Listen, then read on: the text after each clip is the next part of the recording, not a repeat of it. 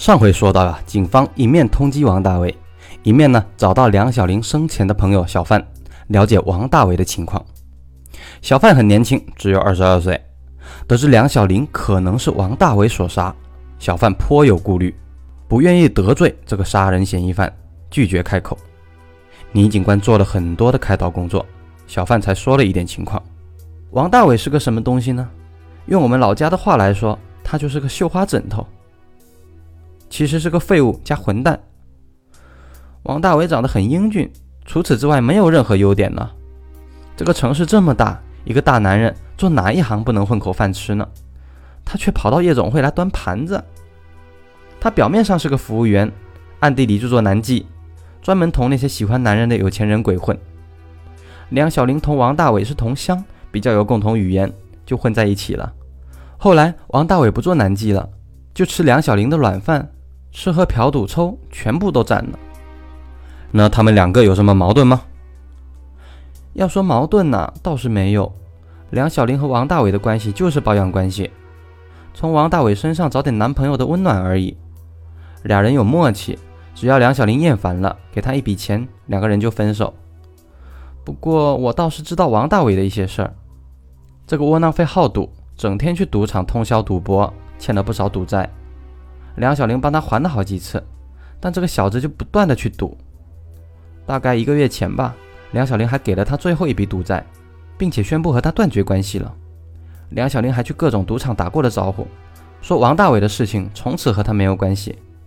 后来王大伟也没有再来找过梁小玲了。我就知道这么多了。根据小范的介绍，王大伟确实存在因赌债而谋财害命、抢劫梁小玲又杀人灭口的可能。倪警官去调查了王大伟的债务情况，却惊讶地发现这些债务都已经还清了。不调查不知道啊，王大伟这三笔赌债总共高达七十多万元，在当年可不是个小数目啊。那么问题来了，这笔钱从哪里来的呢？梁小玲家里有一些值钱的首饰，加上现金最多二十万，剩余五十多万，王大伟从哪里搞来呢？王大伟用割奶的毒刑逼问梁小玲交出了银行存款吗？随后，警方又去调查了梁小玲的账户。然而，让警方非常惊讶的是，梁小玲的银行存款并没有损失。梁小玲在银行共有四个账户，存款金额最大的两个账户轻松超过千万了，其余两个账户呢，也都是几百万的巨款。这四个账户一分钱都没有少。哎，奇怪的，那么王大伟的七十多万是哪里搞到的呢？这一边最终王大伟的刑警们很快有了收获。在涉嫌杀死了梁小玲之后，王大伟当天就赶赴了机场，几个小时坐飞机出境了。根据记录，王大伟在出境前不知道通过什么途径得到了美洲小国洪都拉斯的护照，他乘坐飞机经过几次的转机到达了洪都拉斯，由此失去踪迹。同机的还有一个人是王大伟的表哥，参军当过武警的张某。张某身强力壮，身高为一米八七。看来就是王大伟的那个高个子同伙。洪都拉斯在当时甚至到现在，并没有同中国大陆建交。加上该国几乎是无政府主义，是中美洲最乱的国家之一，一切刑事追查无从谈起。所有的线索就此中断，没人知道王大伟和他表哥的下落。所以此案只能怀疑是王大伟谋财害命，害死了前女友梁小玲。洪都拉斯这个国家呀，极度腐败。一些外交官公开卖护照和移民证明，一般的价格是两万到三万美金。只是一般中国人不会去这么穷和这么乱的国家。然而，这个案件留下了很多的疑问。一来呢，梁小玲账户上的千万现金并没有损失。既然王大伟是谋财害命，完全可以用尽办法将梁小玲的钱榨干。王大伟没有去动梁小玲的账户，甚至没有用银行卡去取钱。只是拿走了屋内的二十万现金，在二零零五年杀死一个夜总会花魁美女，只为抢劫二十万，这似乎不合逻辑啊！王大伟完全可以趁梁小玲不在家的时候进行撬门盗窃，一样可以搞到这笔钱。这种情况下，王大伟就算被捕，最多判个几年，为什么还要抢劫杀人呢？二来，王大伟在逼问梁小玲什么东西呢？梁小玲乳房上有刀伤。显然是王大伟在严刑逼问，根据闺蜜小谢的介绍，梁小玲家里保险柜很小，平时最多就放个几万块钱人民币，而梁小玲的首饰都是放在盒子里的，任何人一眼都能看到。以梁小玲每个月的收入来看，她绝对不可能为了这二十万舍命不舍财，同歹徒们硬顶呀。那么歹徒为什么要持刀下毒手逼问梁小玲呢？还几乎将她的家拆掉呢？他们到底在找什么东西？三来，王大伟还赌债和买护照的钱是从哪里来的呢？后来发现，王大伟不是在涉嫌杀害梁小玲之后还清的赌债，而是在动手前一两天就还清了。这就存在一个巨大的逻辑漏洞：王大伟抢劫杀害梁小玲，被推测为谋财害命。现在既然王大伟已经还清了赌债，他还有必要杀死梁小玲吗？况且洪都拉斯并不是什么发达国家，比中国那是要差多了。如果王大伟和表哥张某只是带着从梁小玲家抢来的区区二十万元人民币跑路，那么最后在洪都拉斯坚持个两三年，他就得要饭去了。